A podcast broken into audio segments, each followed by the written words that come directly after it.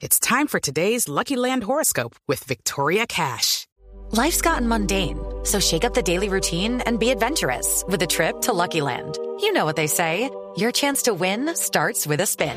So go to LuckyLandSlots.com to play over 100 social casino-style games for free for your chance to redeem some serious prizes. Get lucky today at LuckyLandSlots.com. Available to players in the U.S., excluding Washington and Michigan. No purchase necessary. VGW Group. Void where prohibited by law. 18 plus. Terms and conditions apply.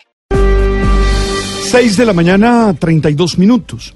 Una investigación realizada por el Instituto de Métrica y Evaluación de la Salud de la Universidad de Washington en Seattle en 1900, en mil, no, en 195 países y que fue publicado por la revista The Lancet comprobó que la esperanza de vivir podría aumentarse hasta 5 años si se controlan desde ya riesgos como la obesidad, el tabaquismo y el alcoholismo. Y por el contrario, de seguir con las tendencias que hoy muestran las pérdidas, serían bastante desastrosas, al punto que en la práctica la población no ganaría vida útil en el periodo analizado.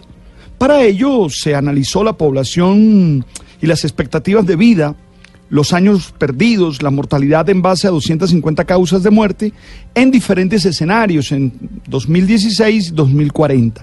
Según la investigación, en España, el 80 y- la expectativa de vida es de 85.8 años de vida, en Japón 83.7, Suiza eh, y Singapur en 83.3.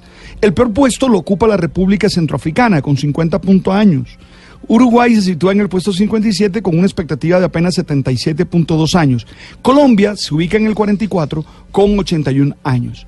Según el estudio, las 10 principales causas de pérdida de vida tiene que ver con cardiopatías, isquemias, ACV, infecciones respiratorias, accidentes, mm, malarias, nacimientos prematuros. De acuerdo a la investigación en el 2040, esto variará mucho.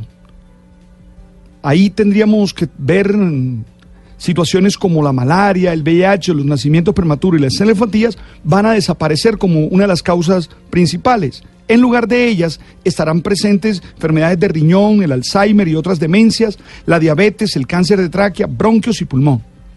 Eso solo si se tienen mejores escenarios que los actuales. Para ello se necesita una acción política deliberada de las naciones, la innovación tecnológica y la cuidadosa atención en el aumento de los riesgos ambientales. Si te das cuenta, todo esto nos lleva a un escenario en el que vamos a tener más tiempo para envejecer, vamos a vivir más.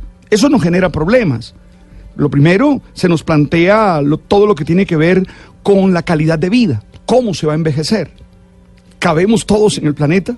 ¿Qué problemas económicos se genera a partir de eso? Ustedes saben que para mí el don de la vida estaba por encima de todo, pero vale la pena seguir cuestionándonos cómo se vive, qué es lo que se hace y qué cosas tenemos que hacer a nivel personal para cuidar más la vida.